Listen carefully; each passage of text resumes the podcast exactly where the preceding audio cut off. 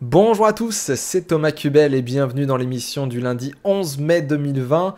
Je suis ravi de vous retrouver après ces deux mois d'absence due au confinement.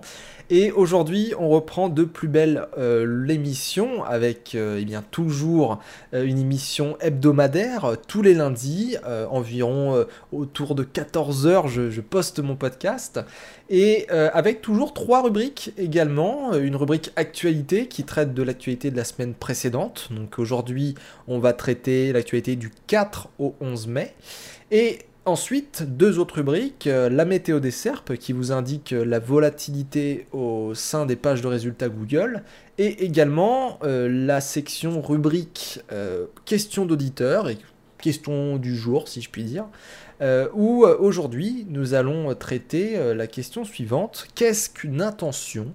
Et comment y répondre euh, le plus correctement possible avec son site. Ça c'est euh, quelque chose qui me paraît euh, plutôt intéressant à aborder aujourd'hui compte tenu du fait que nous venons d'avoir une core update, je vais y revenir dans quelques instants, et qui va vous permettre peut-être de comprendre un petit peu mieux qu'est-ce qu'il va falloir donner à manger au moteur de recherche ces prochains mois, ces prochaines années. Alors, commençons commençons, nous sommes le 11 mai et euh, toute la semaine dernière il s'est passé pas mal de petites choses. Et notamment on commence avec euh, une actualité d'abondance, mais pas que, hein, ça a été euh, relayé dans énormément de blogs francophones et anglophones.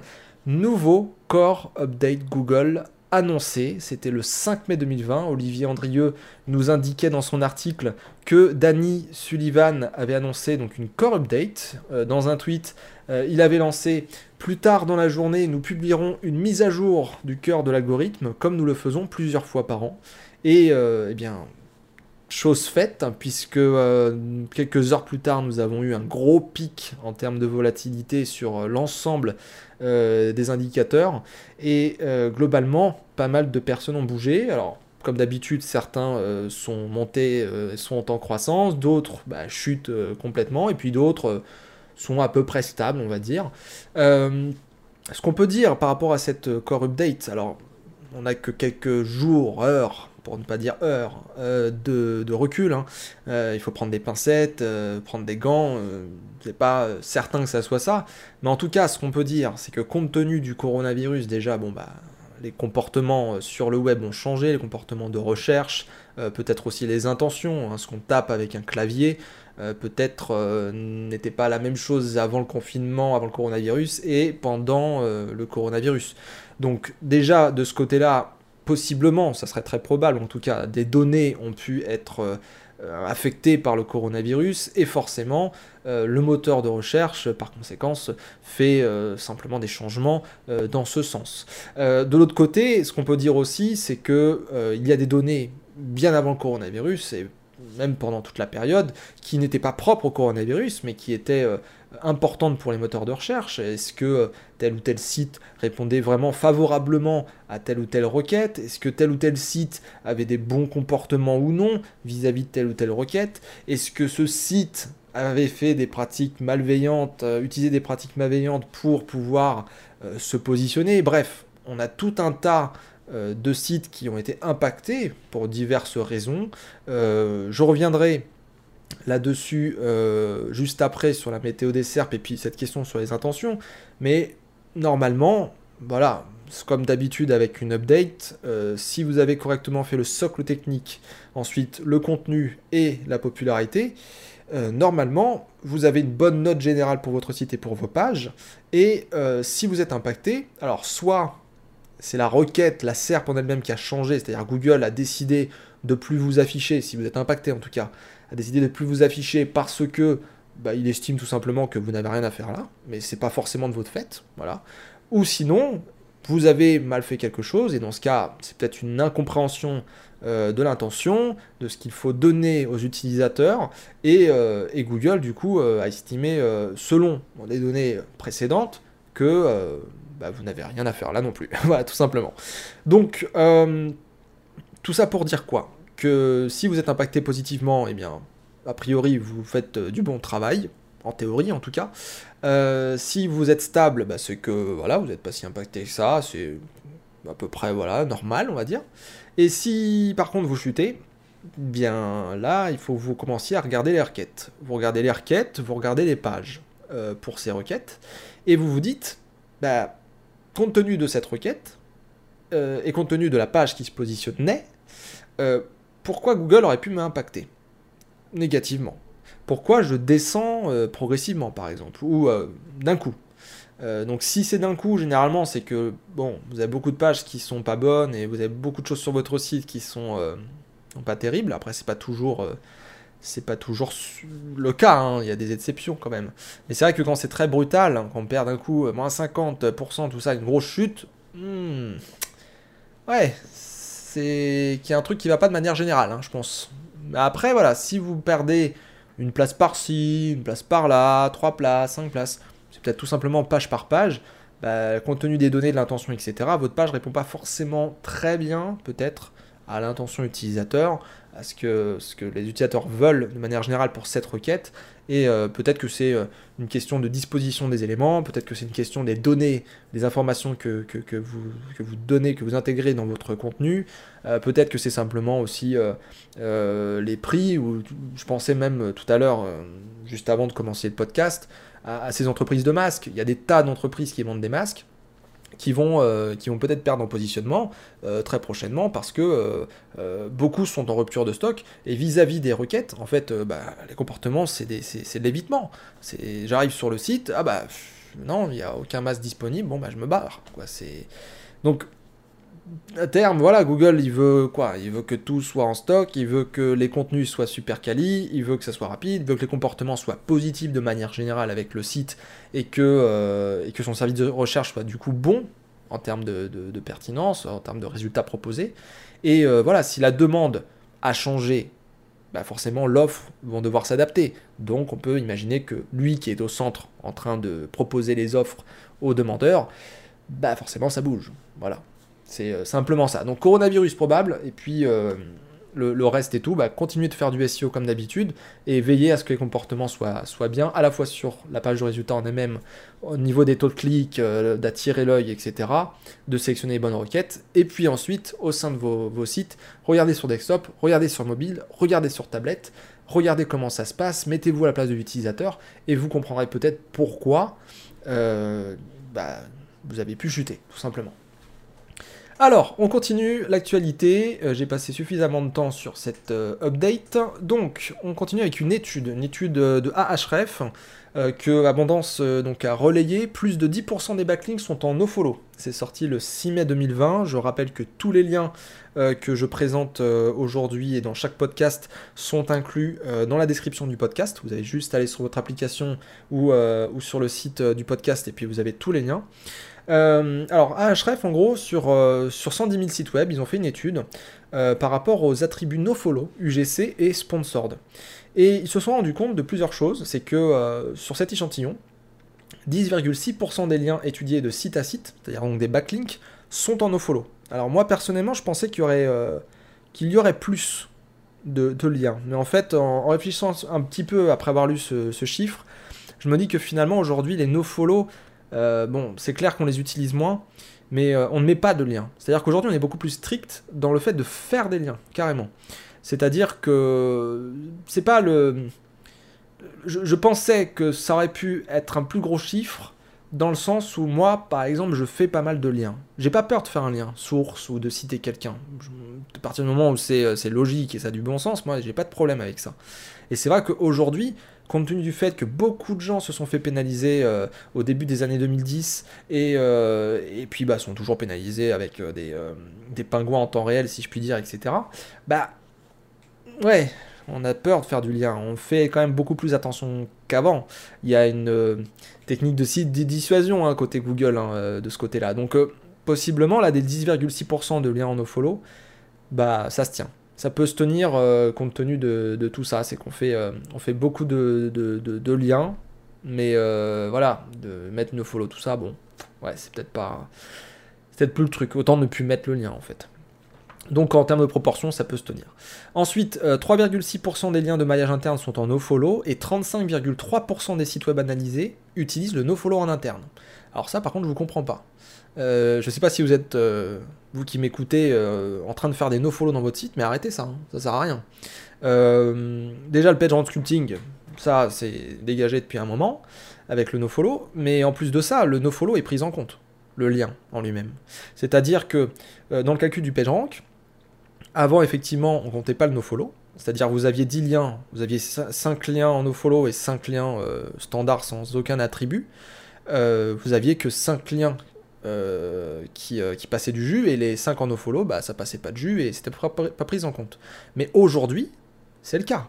C'est-à-dire qu'aujourd'hui, vous avez 10 liens, vous en avez 5 en nofollow, ces 5 liens en nofollow, eh bien quand on va compter le, le PageRank, donc on va se dire, bon bah cette page, elle va donner du jus vers, euh, donc, vers des pages destinatrices, d'accord? Eh bien on va diviser par 10. On va pas diviser par 5. Même s'il y a du nofollow dessus, on va diviser par 10. Le jus, il passe peut-être pas vers la page destinatrice, et encore, aujourd'hui, euh, on pourrait dire que nos follow, USGC et sponsors, ce sont des repères, donc euh, c'est à Google de décider. Mais surtout, euh, sur les 5 liens follow, on ne sait pas où part le jus, aujourd'hui. Donc faites attention à mettre, quand vous mettez du nofollow, parce que c'est très très compliqué de savoir ce que fait Google aujourd'hui. Il a dit qu'au 1er mars, euh, il prendrait le nofollow UGC et, euh, et comme un repère et qui déciderait si oui ou non il, passait, il faisait passer le jus. Aujourd'hui, on est plus dans une logique en plus de page rank thématique. Donc faites des liens qui ont du sens, faites du lien euh, dans, vos, dans vos contenus avec le contexte, etc.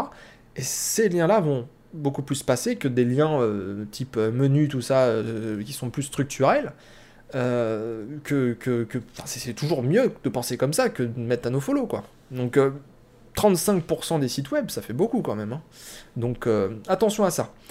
Ensuite, euh, trois autres, quatre autres chiffres. 0,44% des backlinks sont en UGC. 0,01% en sponsored. Bon, ça en même temps, on s'en doutait, c'est tout jeune.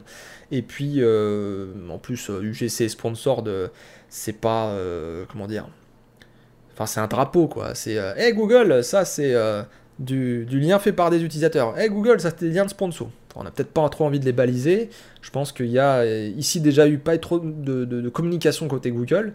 Euh, et, en plus, bon, c'est montrer à Google qu'on fait du lien sponsorisé. Donc, euh, bon, je pense qu'on est suffisamment parano, nous les SEO, pour faire ça. Donc, pour pas faire ça plutôt. Donc, voilà, c'est. Normal qu'il n'y ait, pas, beaucoup de, gens qui utilisent ça. Et enfin, 3,1% des liens de maillage interne utilise UGC et 0,14% pour sponsored. Bah euh, ouais. Là aussi, je suis un peu surpris du 3,1% des UGC en lien interne. Un petit peu bizarre. 0,14% pour sponsored, ça peut se tenir encore, euh, surtout quand on automatise, mais euh, très très bizarre. Et comme le dit très justement donc Olivier Andrieux dans sa seconde partie, des résultats inattendus.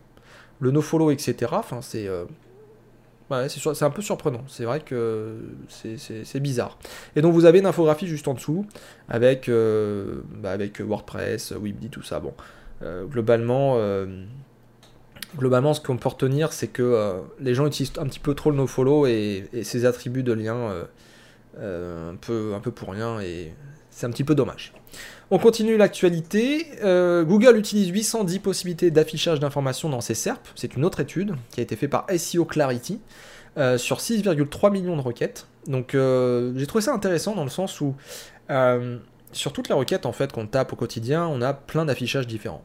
On va avoir des people ask also, On va avoir le knowledge graph, on va avoir du Google Map, on va avoir du Google My Business, on va avoir de la pub, on va avoir des images, des vidéos. Euh, aujourd'hui, on a même des podcasts. J'ai vu que mon podcast sur Podcast SEO euh, euh, remontait un petit peu. ça marche très bien. Ça marche très bien, ces, petits, ces petits raccourcis vers du contenu. Et, Google aurait tort de s'en passer. Hein. Moi, en me mettant à la place de Google, même si ça fait chier le SEO, le trafic, etc., Ouais, je veux faire un truc moderne, un moteur de recherche moderne, euh, je veux que les gens ils restent sur mon moteur, bon bah ouais, je mets des... Je mets de l'information hein, un petit peu directement dans les SERP, alors c'est sûr, hein, ça pose problème, euh, ça pose d'autres problèmes. Maintenant, 810 euh, possibilités, j'ai trouvé ça intéressant. Ça montre que Google évolue, et, je pense que voilà, là on est à 6 et quelques millions de requêtes, de requêtes ça serait bien que Google, limite, nous dise bah, combien vous avez imaginé de, de. Enfin, D'ailleurs, je pense même pas c'est des templates, hein, je pense que c'est le, truc qui l'affiche automatiquement. Il y a des trucs qui se débloquent en fait en fonction des, requêtes et des comportements. hein. Je pense que c'est surtout ça. Ils peuvent pas vraiment savoir. Je sais pas s'ils peuvent avoir une stat là-dessus. euh, je pense qu'ils peuvent avoir un ordre de grandeur. Maintenant, euh, si eux ont pu le faire, peut-être qu'ils pourraient nous donner les, bah, les, stats. Google, c'est quelque chose qui est pas forcément très. Enfin, il y a rien de stratégique là-dedans. Ils peuvent le dire. Il y a pas de, ça va pas, c'est pas dévoiler le- l'algorithme au, grand jour, si je puis dire. Euh, on continue avec euh, la dernière actu chez Abondance, euh. Donc c'est, euh, vous savez, toutes les semaines, Olivier fait un, un retour sur, sur qu'est-ce qui a été dit par euh, John Mueller, euh, les, par Google, etc. Donc euh, cette semaine, le 4 mai, on a eu euh, réexamen formulaire PAN et Soft 404. Il y avait des choses euh, assez intéressantes, notamment euh, les demandes de réexamen. Donc euh, la source euh, Search Engine Roundtable, ça a été dit par John Mueller, comme quoi euh, il n'y avait aucun intérêt à faire plusieurs demandes de réexamen à la suite tant qu'on n'avait pas reçu la réponse à la première. Et euh, aussi, lorsqu'une multiple demande de réexamen est effectuée avant de recevoir une réponse, seule la première est gardée, les suivantes sont de toute façon rejetées automatiquement. Cela ne sert donc à rien de, doubler, tripler ou plus euh, les demandes de réexamen. Donc euh, effectivement, ça paraît complètement logique, hein, en même temps c'est du procédural. Ensuite, formulaire. John Mueller a expliqué que bah, c'était extrêmement rare que Googlebot tente de remplir et de soumettre un formulaire pour aller voir euh, où il va dans ce cas. Euh, tout à fait d'accord. Maintenant, euh, bon, ça existe et ça ne fait pas que sur les formulaires. Personnellement, j'ai déjà eu Googlebot qui allait checker certains dossiers, notamment sur, des WordPress, des choses comme ça. Ce sont des patterns, des patterns que, Google connaît, que Google veut tester, et les formulaires en font partie aussi. Euh, c'est pas euh, courant, je ne le vois pas, je ne le vois pas tous les jours, très clairement, mais ça m'est déjà arrivé de le voir. Peut-être parce qu'il veut tester, euh, je sais pas, si c'est accessible, si c'est crawlable, si c'est indexable ou autre chose. Bref, Google lui cherche de l'info. S'il peut fouiner là où il veut, il y va. Là où il peut, là il y va. Ensuite, concernant les sites HS, les sites qui sont down, qui sont en panne par exemple, John Mueller a dit que voilà, euh, si euh, l'accès à ces pages, aux pages d'un site, eh bien, euh, sont vraiment inaccessibles, hein, et au bout de deux jours, bah, ça peut commencer à désindexer. Alors ça, c'est assez vrai. C'est que voilà, vous mettez, admettons, vous avez plein d'erreurs sur votre site, le truc bug, AR500, je sais pas quoi machin. On parle même pas de, de faire un, un changement de nom de domaine ou quoi que ce soit. Vraiment, le truc il est, il est out quoi. Euh, c'est clair qu'au bout d'un moment, au bout de deux jours, bon, ça peut prendre parfois euh, plus de temps, mais c'est clair que euh, ça peut vous apporter des ennuis. Alors, d'un côté, quand vous remettrez le site en ligne, ça va réindexer, mais c'est vrai que c'est dommage, parce que du coup, il va désindexer des pages, parce qu'il a vu des erreurs et un site, enfin, il peut plus y accéder, quoi. Et puis ensuite, il va recrawler le tout pour réindexer. C'est de la perte de temps, et puis je pense que c'est un risque également de, se faire euh, peut-être un peu mal voir, mais bon, après ça, c'est, euh, ce n'est que mon avis. Euh, on termine avec cet article sur, sur Soft 404 et Search Console. John Mueller a expliqué sur Twitter que si dans la Search Console, dans le rapport couverture, vous aviez beaucoup de Soft 404, c'est-à-dire des pages qui génèrent un code 200 mais qui ont un comportement de 404, donc un peu des, des fausses 404 si je peux dire, des demi 404, c'est que vous avez peut-être un problème de maillage interne avec des liens qui pointent de façon trop importante vers ce type de page. Et oui, c'est vrai qu'il y a beaucoup de pages des fois qu'on oublie de, corriger, etc. Machin, et ça passe en soft 404. Il faut retirer tous les liens euh, qui pointent vers des pages inutiles, des pages euh, semi 404, soft 404, etc. Parce que le moteur, à partir du moment où on peut crawler ces liens sur votre site ou ailleurs, il va tomber dessus, il va se dire ah mais il n'y a rien, il n'y a aucun contenu, c'est un template de 404, mais j'ai pas le code 404 HTTP qui, qui, revient. Donc il va le mettre en soft 404. Donc supprimez vraiment euh, tous les liens inutiles. Vous savez, tous les liens obsolètes, c'est euh, les liens qui mènent vers des 404, des liens qui mènent vers des soft 404, mais c'est aussi les liens en redirection. Euh, un moteur ne doit pas aller sur un lien qui ensuite fait une redirection pour ensuite tomber sur une page finale. Ça fait comment dire, ça auto-alimente l'URL de, qui se fait rediriger. C'est-à-dire que vous êtes sur une page A et vous voulez aller vers la page B, vous faites un lien, très bien, bah A vers B, on clique dessus, le e-crawl il va de A vers B, pas de souci. B est supprimé. Vous faites une redirection de A, de B pardon, vers C. Donc quand le, moteur va arriver sur A, il va crawler le lien B, il va voir que c'est une 301 et il va se faire rediriger vers le C. Donc il traverse la redirection. Il ne faut pas qu'il la traverse. Il faut faire un lien direct. Donc vous remplacez le lien qui se trouve sur la page A et qui pointe normalement vers B, vous remplacez par le lien final, c'est-à-dire C. C'est beaucoup plus simple, c'est le chemin le plus court. Il faut toujours aller vers le chemin le plus court. Mais là c'est pareil, c'est le même système. Soit vous supprimez le lien, soit vous euh, mettez à jour le, lien et vous mettez un, article ou quoi que ce soit d'autre. Mais n'ayez pas de, 301, de fausse 404, de soft de, 404 en elle-même, d'erreur 500 ou quoi que ce soit d'autre, ça serait dommage.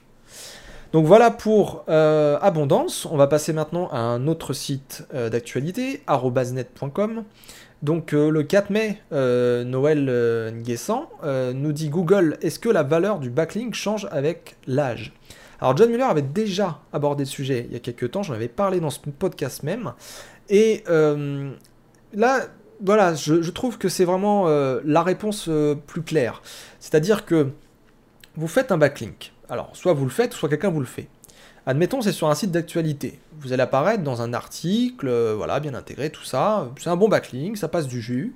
c'est lié à votre thématique, donc c'est nickel. Et vous êtes en première page de ce site d'actualité avec, euh, avec ce backlink, et vous avez du jus qui passe beaucoup. Et puis l'article passe en deuxième page, en troisième page, cinquième page, ou voire même il va dans les limbes, et puis ensuite en archive, ou voire même il est supprimé. En fait, ce backlink, cet article, il vit. Il vit comme n'importe quelle page du web, et au bout d'un moment, bah, le backlink avec la page bah, vit aussi. Et ça, faut pas l'oublier. C'est-à-dire que le domaine référent, etc., bon, c'est bien de les regarder. Regardez si les liens sont toujours là, machin. C'est très bien de les regarder, il n'y a pas de souci, ça monitoring dans le temps. Mais ce qui serait bien, c'est que vous regardiez aussi comment le backlink y vit. C'est-à-dire qu'aujourd'hui, bon, c'est peut-être un peu délicat parce que c'est site par site qu'il faudrait le faire, mais un backlink, s'il est en profondeur ou si euh, passe moins de jus, etc., ça va pas forcément ressortir dans votre Majestic ou autre, à moins que vous fassiez des filtrages euh, hyper précis, que vous alliez mettre euh, euh, certaines petites choses. Moi, je sais que je m'amusais avec Excel de, à faire ça, de mettre une espèce de pondération en fonction de, si le lien, par exemple, est, proche d'une page forte ou pas. Alors, c'est un peu ce que vous pouvez trouver dans euh, Source, euh, Source Trust Flow, Source Citation Flow, c'est-à-dire la page en elle-même, combien elle obtient de jus, de PageRank, et, et d'autorité, de puissance, de qualité. Mais c'est vrai que c'est quelque chose qu'on regarde pas. On regarde pas. Et c'est quand même dommage c'est quand même dommage parce que un backlink comme une page, ça vit. Et forcément, au bout d'un moment, bah, ça va aller dans les limbes. Et ça va par. Euh, je sais pas, c'est le système qui est comme ça en fait. Euh, ça va forcément euh, donner moins de jus. Mais ça veut pas dire que le backlink est nul. Ça veut juste dire que voilà, un site web, si vous l'alimentez continuellement pendant toute l'année, bah, normalement vous avez des backlinks qui viennent continuellement, de manière déjà naturelle. Euh, et, puis, euh, et puis les backlinks artificiels, tout ça, bah, normalement c'est quelque chose qu'on fait euh, continuellement. Vous savez, vous avez de quoi booster le site, ça c'est tout le netlinking, le, même pas le netlinking. Tout, est, tout dépend des termes que vous utilisez. On va créer des liens, on va créer de la popularité, on va dire. Ça, c'est pour donner un coup de fouet, un coup de patate. Vous allez avoir beaucoup de liens d'un coup, ou une campagne, en fait, pour booster le site, booster son autorité, etc. Maintenant, le, netlinking d'entretien, si je puis dire, c'est euh, voilà, on va pas perdre ce qu'on a déjà acquis. Et ça, c'est pour contrer notamment ce problème-là. Donc allez voir cet article, il est toujours dans la description avec tous les autres articles, euh, mais la réponse de John Muller est très claire et très pertinente. Euh, on sort un petit peu du SEO avec Google Podcast et ensuite YouTube. Google Podcast vient de sortir Google Podcast Manager, c'est-à-dire des analytiques sur le comportement des auditeurs. Donc je me suis empressé de m'inscrire à ce programme. C'est sorti le 6 mai chez Arrobasnet et il explique euh, bien tout simplement bah, qu'est-ce qu'on peut y retrouver. Alors moi je vous le dis et en plus j'ai testé. Euh, vous avez juste à avoir donc un podcast déjà euh, et un flux RSS. Dans ce flux RSS, vous devez avoir votre adresse email. Et ensuite, vous avez juste à copier-coller votre adresse, votre euh, flux RSS dans Google Podcast Manager. Ça va vous indiquer qu'on va vous envoyer un email à, l'email qui est indiqué dans le flux RSS, le vôtre en théorie, et euh, ça va vous demander de vérifier votre compte. Et à partir de là, vous allez avoir accès à toutes les euh, statistiques pour votre podcast. Alors moi, je pense que c'est une manœuvre stratégique de Google, c'est que Apple, j'en discutais récemment avec Laurent, euh, Apple a toujours été un petit peu euh, le dominant du marché des podcasts, avec iTunes, etc. Et Spotify a pris quelque part de marché, il y a d'autres plateformes aussi qui essayent de, s'y mettre tout ça. Moi, par exemple, chez Encore, c'est vrai que la page Encore, pour ceux qui n'ont pas d'app euh, de podcast, c'est très bien. Mais c'est vrai que si j'élimine encore, Google Podcast, c'est 2-3% de mes auditeurs. Euh, Apple et Spotify, par contre, là, c'est le reste. Euh, Google Podcast, s'ils font euh, au début de l'app et de l'agrégation, ensuite ils rajoutent Google Podcast Desktop qui est sorti il y a deux mois, deux mois et demi, et puis là, ils rajoutent Manager, on peut forcément imaginer que très prochainement, ils vont essayer de booster les podcasts. De quelle manière? Je ne sais pas. Il y a aussi eu euh, ces résultats dans les SERP euh, qui affichent directement les podcasts dans la SERP. Euh, d'ailleurs, quand vous tapez podcast SEO, vous pouvez peut-être m'apercevoir. mais voilà, où est-ce qu'ils vont aller? Est-ce que là, ils sont pas en train de prendre des parts de marché? Sachant les podcasts, moi, de ce que je vois, même à la télévision, tout ça, tout le monde s'y met. Donc, le podcast, j'ai encore du mal à comprendre pourquoi les gens s'ils sont pas mis avant, parce que bon, la radio, on écoute depuis, euh, depuis très longtemps, hein, et finalement les podcasts, c'est un, peu, un peu de la radio en quelque sorte, c'est juste que c'est euh, enregistré et qu'on fait un, replay. Mais pourquoi on s'y est pas mis avant Pourquoi on s'est mis à la vidéo, par exemple, plutôt que les podcasts? C'est des questions que j'arrête pas de me poser autour des podcasts. En tout cas, voilà, là je sais que vous écoutez puisque j'en parle, et, et je saurai mieux quelle est mon audience euh, quel âge peut-être vous avez, euh, qu'est-ce que vous écoutez le plus, etc. Et ça me permettra de faire des programmes euh, beaucoup plus qualitatifs et vraiment en phase avec ce que vous demandez. On passe à une autre actualité maintenant, toujours chez Arrobasnet. le 5 mai, YouTube va permettre aux éditeurs de news de vendre des abonnements. Alors ça, c'est quand même une bonne nouvelle. Il y aura toujours des gens qui seront pas pour, etc. etc. pourcentage, rémunération, tout ce qu'on veut. Mais je trouve ça plutôt cool. C'est-à-dire que YouTube veut essayer euh, de faire un programme euh, qui, euh, pour les personnes qui font de la news, qui ont un site de news, qui sont peut-être dans Google News, etc., eh bien, les vidéos seront monétisées. Et, je pense que c'est, pas mal sous forme d'abonnement, parce que ça va dans le sens, par exemple, de ce qu'on peut trouver, peut trouver chez les journalistes ou autres. Alors, c'est toujours je dirais, bah, des choses à payer en plus. C'est vrai que quand on a un abonnement Netflix, plus derrière euh, un abonnement euh, Amazon Prime, plus derrière on a YouTube euh, Premium, ensuite on a l'abonnement pour telle ou telle chaîne, etc. Bon, normalement ça va faire beaucoup. Mais bon, c'est bien pour les éditeurs. Je sais que c'est un secteur qui est très très compliqué. même hors news, hein, il y a des gens qui gagnent pas tant d'argent que ça avec YouTube. Et, je pense que c'est une bonne chose de, faire ça. Maintenant, à voir comment ça va se, faire et à voir combien ça va coûter et à voir quels sont les, euh, avantages et les inconvénients, en fait, hein, euh, tout simplement. Mais c'est vrai que c'est euh, plutôt intéressant. On passe maintenant à la sphère anglophone avec une vidéo parue chez Search Engine Land.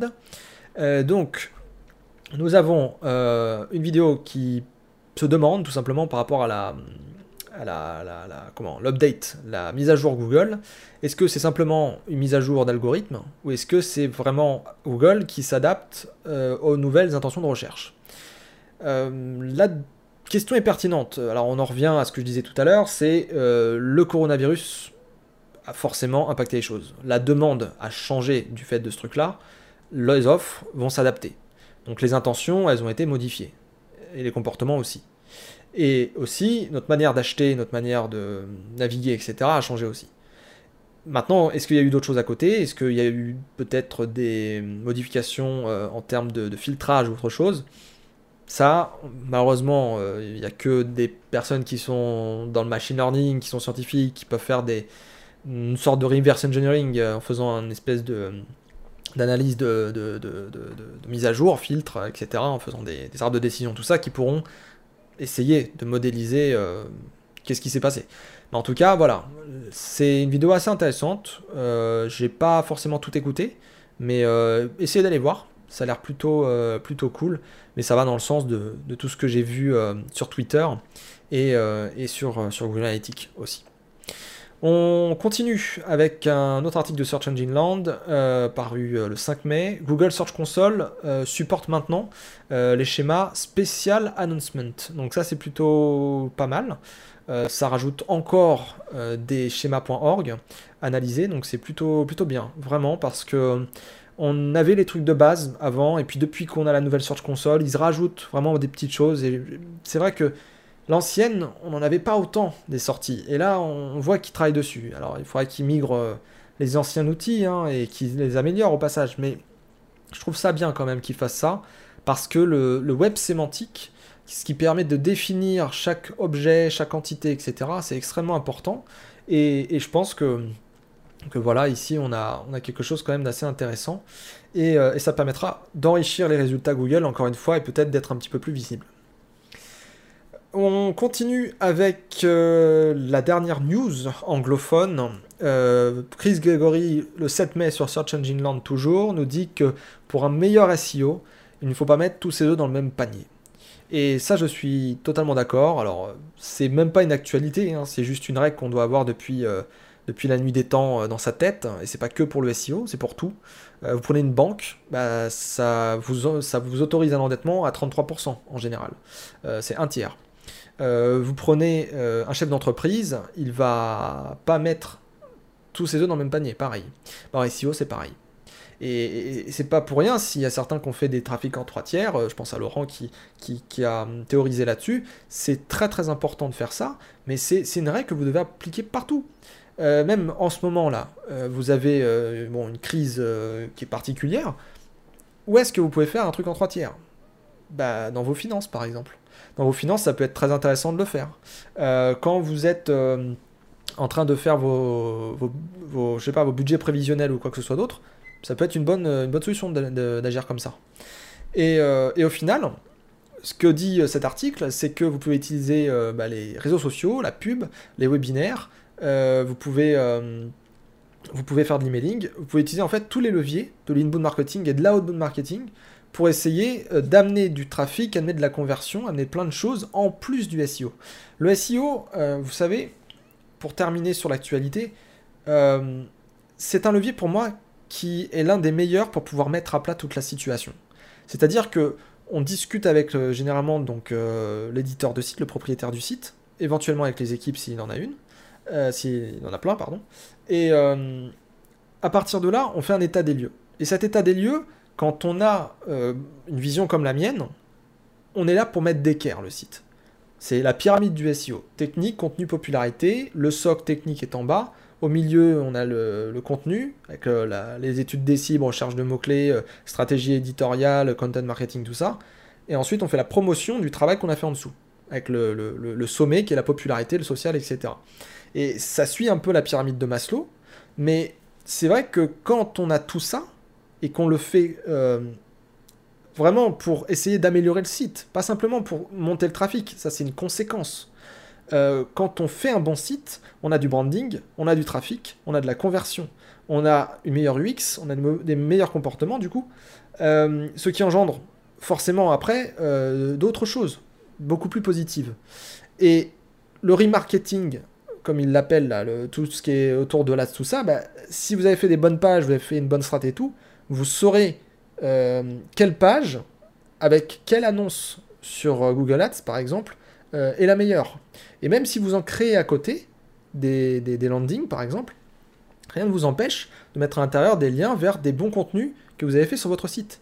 Ça va vendre et en même temps de l'autre côté, ça va permettre de, de, montrer que vous avez fait un gros travail avec votre site. Donc ça c'est plutôt intéressant et ça montre la complémentarité des, des leviers. Et pareil en social media, si vous faites une super stratégie SEO, eh bien vous pourrez partager pas mal de choses sur les social media et vous réussirez beaucoup plus sur les social media.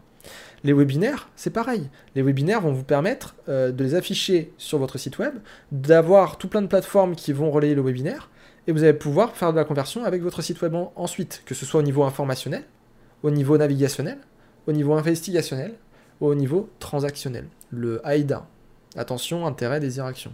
Les types de, mots-clés, si je puis dire. Et euh, pareil pour l'email, pareil pour tous les autres leviers. Enfin, c'est super, euh, c'est super intéressant et, vous pouvez le faire aussi à l'inverse. Vous pouvez partir de ce que vous avez fait en SEO avec le site pour aller le décliner sur toutes les plateformes possibles et imaginables. Donc ça, c'est euh, super puissant. Enfin, là, moi, je suis plutôt là-dessus. Après, vous pouvez aussi simplement aller sur les optimisations et, et, ça marche aussi. Hein. Tout dépend, encore une fois, du temps que vous avez, du budget que vous avez, de la vision de votre client, du produit que vous vendez, du site. Bref, ça dépend vraiment de beaucoup de choses. Faut pas se le cacher non plus.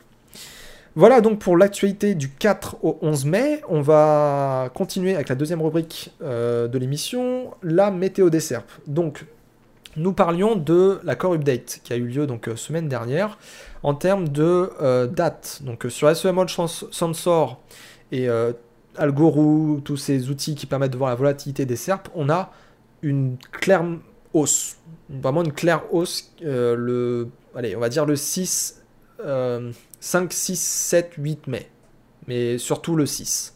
Le 6, on en a une grosse. Donc on peut se dire que c'est la veille et qui a été impacté, donc euh, le, 5 au soir. Et du coup, c'est quand même un gros mouvement. Et d'après ce que j'ai vu sur Twitter, euh, les gens qui ont été impactés par le coronavirus, ça a quand même pas mal joué, notamment le tourisme par exemple. Et euh, il y a des personnes aussi qui, niveau comportemental, notamment tout ce qui est lié aux algos de type learning to rank, ont pu être impactés aussi. J'ai des personnes qui avaient pour X, Y requêtes des pages qui n'étaient pas forcément très bien présentées. C'est pas une question de, d'optimisation SEO, c'est-à-dire euh, optimisation des contenus, euh, entre guillemets sémantiques, ou euh, les backlinks ou autres. C'est-à-dire vous faites des backlinks, vous faites des contenus, etc. Votre site est nickel, vous tombez quand même. Pourquoi? Parce que vous avez cet algo de learning to rank qui récupère de la donnée pour cette requête et enfin ce, couple requête page. C'est-à-dire que si pour X ou Y requête, vous avez un mauvais comportement, vous avez de bonnes chances de tomber au fur et à mesure. Si pour X ou Y requête, vous avez un bon comportement, vous allez pouvoir monter ou être stable. Et donc, ça, c'est ultra important d'y faire attention avec ce type d'algo parce que c'est plus subtil et c'est dans le temps. C'est-à-dire que c'est au fur et à mesure qu'on récolte de la donnée qu'on va vous ré-ranker. Vous avez un ranking lorsque vous publiez votre article, que vous le mettez à jour de manière majeure, etc. C'est-à-dire euh, le moteur va calculer votre score, on va dire, pour la, page. Voilà, vous avez rempli euh, les 400 critères, ils sont tous au vert nickel. Ok, vous allez avoir une bonne note. Admettons 18, 19 sur 20. Très bien. Euh, si vos comportements sont mauvais, ça peut être même pas lié forcément qu'à la vitesse du site, etc. C'est juste par exemple le prix. Et là, on est hors du SEO. C'est-à-dire que si vous visez une requête, admettons, où euh, tout le monde attend du prix pas cher, admettons 20 euros, et que votre truc il coûte 700 euros, bah très clairement, vous avez beau avoir le meilleur SEO du monde en termes d'optimisation, le 700 euros va gêner, les gens vont faire une manœuvre d'évitement pour votre résultat et votre site, ils vont aller sur votre site, ils vont voir le prix, ils vont se barrer. Et à ce moment-là, ça vous fait tomber. C'est même pas une question d'SEO, c'est une question de prix. Et ça, c'est possible pour euh, tout ce que vous direz, euh, euh, les vidéos, votre contenu de vidéo, si vous êtes expert ou pas, etc. Et c'est là où on comprend le AT. Le AT, c'est pas là pour vous embêter. Le AT, c'est pas là pour, comme des guidelines qui, qui essayent de vous donner des recommandations, tout ça, et puis point barre, vous les appliquez, ou vous essayez de les appliquer, ou de bidouiller, ou de quoi que ce soit, quoi que ce soit d'autre. C'est un état d'esprit. C'est-à-dire que il faut essayer de développer le meilleur site du monde, celui qui va être vraiment au top du top, la crème de la crème, parmi les meilleurs des meilleurs. Vous voyez le truc? C'est euh, quelqu'un qui est autoritaire, qui a une super image de marque, une expertise, qui est original, qui met les dernières améliorations, qui a son propre avis et qui ne fait pas que pomper les autres, etc. etc. C'est le AT. C'est un état d'esprit.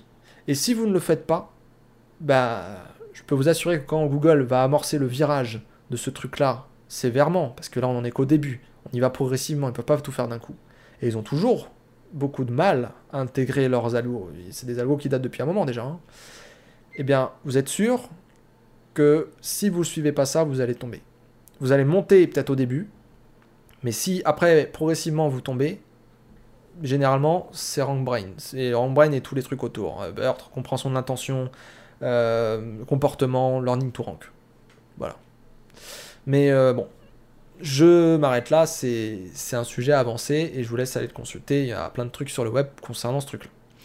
on termine avec la question du jour, la question d'auditeur. Alors, c'est pas un auditeur qui me l'a posé, mais je me suis dit que ça serait une bonne question à traiter aujourd'hui, compte tenu de l'accord update, et c'est dans la lignée de ce que je viens de dire. Qu'est-ce qu'une intention? Et comment faire pour euh, correctement répondre aux intentions utilisateurs qui tapent X ou Y requête sur Google? Alors déjà, qu'est-ce qu'une intention? Répondons euh, rapidement. Donc quand vous faites une recherche, vous en tant qu'utilisateur, euh, vous avez quelque chose qui vous vient en tête. Vous avez ça déjà, et vous avez aussi toute votre histoire d'être humain, si je puis dire. On va faire simple. tout ce que vous avez vécu, toutes vos valeurs, euh, aussi votre situation professionnelle, personnelle, euh, vraiment votre contexte en fait, le contexte de votre vie, euh, fait que quand vous tapez une requête, vous allez penser à chercher quelque chose en particulier. Je vous donne un exemple. Moi personnellement, je suis quelqu'un de curieux. Je suis quelqu'un qui aime bien les choses carrées. Je suis quelqu'un qui aime bien trouver euh, la très bonne info et euh, je vais essayer de démêler le vrai du faux, etc. etc. Je suis quelqu'un qui va au bout des choses. D'accord? Euh, Bon, j'ai un certain budget en fonction de, des, produits que je veux acheter, je me documente, je vais chercher des comparatifs, etc. Bref, j'ai un comportement. Eh bien, l'intention, par exemple, quand je vais, je sais pas moi, prenons la, la requête recette de gâteau au chocolat, bah, recette de gâteau au chocolat, moi je vais le taper, je vais avoir une vision de ce que je veux comme recette de gâteau au chocolat et comme gâteau au chocolat. Euh, vous prenez une autre personne, totalement autre que moi, elle va taper la même requête, mais elle va pas avoir la même vision, la même projection, la même euh, imagination, la même euh, vie. Et du coup, même si elle tape cette requête-là, ça ne veut pas dire qu'elle veut la même chose que moi. Et ce qui nous différencie, finalement, c'est un peu l'intention. C'est-à-dire que mon intention, parce que je suis végétarien, eh bien, je ne vais pas vouloir de produits euh, animal, par exemple, dans une recette. Donc, par exemple, je vais éviter les œufs.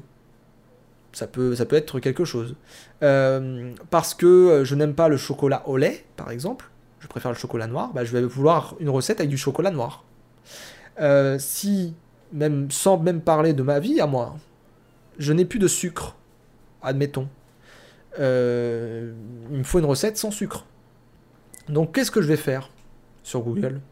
Eh bien je vais commencer, je vais taper recette de gâteau au chocolat. Je vais regarder les premiers résultats et je vais voir qu'ils ont tous des œufs. Je vais reformuler recette de gâteau au chocolat sans œufs. Une fois que j'ai fait recette de chocolat sans œufs, Google me donne d'autres résultats. En théorie, sans œufs. Je regarde, effectivement, il y en a avec des œufs, et il y en a sans œufs. Mais surtout sans œufs.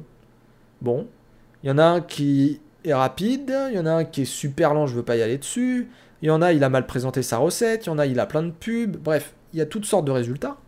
Et en fait, je décide d'aller sur le site super rapide sans pub, qui est sans œufs, etc. Je fais la recette, j'en suis content, je reviendrai. Voilà, où je peux aussi me dire, euh, oh, j'ai pas été content, euh, la recette a été foirée, bon bah je reviendrai plus sur ce site. La prochaine fois que je taperai cette requête, je n'irai plus sur ce site. Voilà un vrai comportement. Alors, c'est pas le comportement le plus long du monde, c'est pas le comportement le plus complexe, mais c'est un comportement. Et Google, en gros, il analyse tout le temps ces, espèces de cheminements, ces espèces de patterns. Et donc, en gros, il va proposer au fur et à mesure du temps euh, une SERP qui va être la plus pertinente possible, parce que parmi l'ensemble des flux d'utilisateurs pour cette requête, eh bien, a priori, tel ou tel résultat a bien répondu aux intentions générales, et il y en a certains qui n'ont pas répondu à l'intention générale. C'est exactement le principe du learning to rank, mais vous voyez l'intention C'est que il faut la saisir et il faut essayer de comprendre qu'est-ce qui est majoritaire sur une, sur, euh, pour une requête pour pouvoir ensuite rentrer dans cette SERP et donner le bon contenu, la bonne apparence, la bonne landing, la bonne page. D'accord? Donc, pour résumer, l'intention, c'est euh, d'un individu à un autre, on peut taper la même requête, mais on n'a pas forcément la même pensée, la même volonté, la même imagination.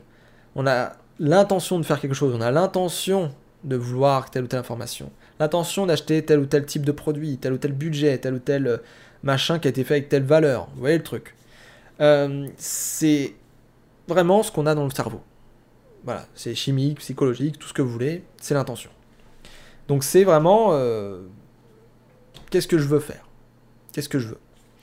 Donc ça c'est l'intention. Et concernant le fait de capter cette intention, quand vous faites du SEO, eh bien vous faites déjà tout l'exercice que j'ai fait avec recette de gâteau au chocolat, tout ça. Ça, il faut le faire à chaque fois. C'est-à-dire, bon, j'ai envie de traiter tel sujet, ou dans ma mind map, ou je sais pas quoi, ma stratégie, je sais que les gens s'intéressent à ça. Très bien. Je vais en navigation privée. Je vais regarder la SERP. Qu'est-ce que présentent les sites? S'ils sont en première page, c'est peut-être que euh, les gens veulent ce type de site-là, ce type d'information-là, etc. Et là, vous regardez donc sur la SERP, comment c'est présenté, qu'est-ce qui attire le plus l'œil, qu'est-ce qui est le plus en phase avec la requête. Ensuite, vous ouvrez 5, 10 résultats. Vous regardez les sites, vous regardez ce qu'il y a en commun entre les sites, vous regardez la disposition des éléments, vous regardez ce qu'ils présentent, et vous faites aussi appel à quoi? À votre jugement. C'est-à-dire qu'il faut être neutre vis-à-vis -vis de vos concurrents, mais il faut être juge aussi à un moment donné pour dire, ok, moi je suis expert dans mon domaine. Quelqu'un qui me demande quelque chose comme ça, quelqu'un qui veut traiter ce sujet comme ça, un peu comme mes concurrents là, il veut peut-être que je le traite autrement. Il veut peut-être que je le traite encore plus facilement que ça. Il veut peut-être que je le traite hautement euh, mieux que, le mot concurrent qui est, tout en haut au top. D'accord? Donc, euh, il faut essayer de regarder pour la requête en navigation privée, est-ce que c'est éditorial? Est-ce que c'est transactionnel? Est-ce qu'il y a de la vidéo? Est-ce qu'il y a de l'image? Etc. etc. Vous notez tout ça sur une feuille blanche, déjà pour la SERP. Vous pouvez aussi utiliser des outils comme SEO Observer, tout ça, qui vous permettent de voir la thématique, de voir les backlinks, la puissance des sites, des choses comme ça. Comment ça a bougé, qui a dégagé, qui est monté, etc., qui est stable. Les stables et ceux qui montent, généralement, c'est ceux qui ont la bonne réponse. Presque pas toujours le cas, hein, mais en général. Ceux qui baissent, c'est ceux qui sont en dehors de l'intention ou qui a un problème technique SEO ou un truc comme ça. Euh, une fois que vous avez fait l'examen sur la, sur la page de résultats en même Google, vous ouvrez les sites et sur chaque site, vous notez ce qu'est-ce qu'il y a. Et ensuite, vous regardez qu'est-ce qu'il y a en commun sur tous les sites. Vous regardez la disposition des éléments. Vous le faites sur desktop, tablette et surtout sur mobile. Ça va vous permettre de voir qu'est-ce que vous devez mettre en premier. Qu'est-ce qu'on attend assez rapidement dans la page. Qu'est-ce qu'on peut attendre dans un second temps quand on va un peu plus dans le détail. Euh, est-ce que j'ai besoin de mettre de la vidéo pour que les gens comprennent mieux? Est-ce qu'il faut que je mette une image pour que les gens, ça soit plus visuel? Est-ce qu'il faut que je mette de la couleur? Est-ce qu'au contraire, il faut que je mette un code source parce que là, on attend euh, une fonction PHP J'en sais rien. En tout cas, euh, il faut que vous répondiez à la question. C'est comme si vous étiez dans un magasin, quelqu'un vient dans votre rayon, vous êtes un vendeur. Il vous pose une question simple, vous allez essayer de décrypter en lui posant d'autres questions, qu'est-ce qu'il veut vraiment? Son intention d'achat. D'accord? Qu'est-ce qu'il a comme problème? Etc. etc. Vous le profilez comme un vendeur. Ok? Et à partir de là, vous lui dites Ok, compte tenu de tout ce que vous m'avez dit, c'est ce produit qu'il faut que vous choisissiez parce qu'il y a ça, ça, ça et ça. Et pour votre problème là, ça va solutionner ça. Et pour votre autre problème là, ça va solutionner ceci. Et si vous réfléchissez comme ça sur le web, avec, avec votre site, avec vos pages, l'ensemble de vos pages, vous allez gagner en branding, vous allez gagner en temps, vous allez gagner en SEO, trafic, tout ce que vous voulez. Et vous allez rester dans le temps. Et c'est ça qui est hyper important aujourd'hui. C'est que plus vous perdrez de temps à faire de... Alors des fois, je sais, on, y va comme ça. Même on automatise parce qu'il euh, y a beaucoup de pages à faire, etc. C'est bien, je dis pas. Il faut, pour moi, automatiser un minimum parfois. On en a besoin. Mais faites attention. Parce que des fois, vous avez mal fait la réflexion. Et puis l'automatisation casse les comportements faut toujours jauger comment ça se passe. Aujourd'hui, il y a deux notes, dites-vous-le. C'est-à-dire que vous avez la note par défaut, c'est-à-dire j'ai ma technique, mon contenu, ma, popularité, j'ai rempli X critères SEO, j'ai une note, admettons 18 sur 20, ça peut être très bien. Et vous avez une autre note à côté, le re-ranking. C'est ce processus de machine learning, learning to rank, tout ça, qui mesure dans le temps et qui va pondérer négativement ou positivement votre site, votre page, parce que vous ne correspondez pas à euh, ce que veulent les gens pour telle ou telle requête. Donc aujourd'hui, ne fonctionnez pas par page, ne fonctionnez pas non plus par requête, fonctionnez par requête avec la page. C'est-à-dire, pour cette requête, j'ai cette page qui est en avant, est-ce qu'elle répond, ma page, à l'intention principale de la plupart des visiteurs qui vont taper ça Et est-ce que c'est facile Est-ce que le comportement va être positif? Est-ce que c'est rapide? Tout ça. Toutes ces questions-là, il faut se les poser aujourd'hui. C'est beaucoup plus subtil, mais encore une fois, on en revient toujours à ce que je disais tout à l'heure, le truc EAT. Il n'y a pas que le AT dans la vie, attention. Mais pourquoi il faut une communication là-dessus? C'est pour une raison. C'est qu'aujourd'hui, on arrive à un niveau, même si les résultats de Google ils sont pas clean, etc., on peut prendre du recul, il hein. n'y a pas de souci, on peut en débattre. Il ne faut pas oublier que Google, lui, ce qu'il veut, c'est faire un service de recherche pertinent. Et comme tout service de recherche, il va tout faire pour que ses résultats, ses offres, soient bien adaptés à la demande. Donc, si vous comprenez la demande, vous saurez faire votre offre. Et vous saurez faire votre page. Vos pages. Et à partir de là, vous aurez des bons résultats. C'est comme quand vous allez en bibliothèque. Vous avez besoin, admettons, de faire un mémoire sur un sujet. Et vous avez besoin des meilleurs bouquins qui soient. Ceux qui sont les plus à jour. Ceux qui sont les plus complets. Ceux qui sont simples à lire, etc. Vous allez voir le ou la bibliothécaire vous lui dites bonjour, j'ai besoin d'informations sur tel sujet pour mon mémoire. Elle va vous poser des questions, vous voulez plutôt un angle technique? Vous voulez un angle plutôt euh, philosophique, métaphorique, je sais pas quoi? Ok, quelle hauteur D'accord Quel niveau? D'accord Etc. etc. Elle va vous profiler. Comme le vendeur. Et parce que elle sait où c'est classé, parce qu'elle sait quel auteur est bon là-dedans, parce qu'elle sait comment ça a été traité, parce que aussi peut-être cette personne est tellement cultivée, elle a lu énormément de bouquins, et elle a de l'expérience avec les gens, elle va aller vous chercher le bouquin. C'est exactement comme ça que Google fonctionne. Sauf qu'il le, le fait de manière quasi automatique, il le fait pas toujours bien, mais il le fait bien mieux qu'avant. Voilà, ça c'est sûr. Sur ce, c'est la fin de ce podcast. Bon, c'est la reprise. Euh, j'ai pris un peu de temps pour le faire. Euh, je vois qu'on est à plus de 40 minutes, euh, voire même un peu plus. C'est pas bien grave. J'espère que ça vous sera profitable et que ça vous permettra de prendre du recul vis-à-vis de cette fameuse update que nous avons eue la semaine dernière. je vous retrouve, je l'espère en tout cas, lundi prochain. Dans tous les cas, je prends mes précautions et je vais faire en sorte d'avoir mon matériel pour pouvoir enregistrer les podcasts. Euh, n'hésitez pas à partager, s'il vous plaît, euh, le podcast. Il a besoin de redémarrer. J'ai eu une, grosse chute après l'arrêt euh, dû au confinement. Donc, n'hésitez pas à partager le podcast, s'il vous plaît, à me dire vos retours. si vous avez des questions, même pour les questions d'auditeurs ou autres, j'ai mis en place une page sur le site. Vous allez sur thomascubel.com, ou vous tapez Thomas Cubel sur Google, vous prenez premier. Et vous avez dans le menu principal un onglet ressources, podcast. Et dans podcast, vous avez un formulaire que j'ai mis euh, à disposition. Vous avez aussi tous les flux RSS euh, si vous voulez euh, vous abonner ou, aller sur une app particulière. Vous avez tous les podcasts aussi sur le site. Et vous pouvez me poser vos questions d'auditeur. Donc vous avez juste à mettre votre nom, votre email, votre question ou votre contexte, etc. Et j'essaierai d'y répondre lors d'une émission prochaine. Voilà. Sur ce, à très bientôt. Passez une très bonne semaine et je vous dis à lundi prochain. Merci. Bye bye.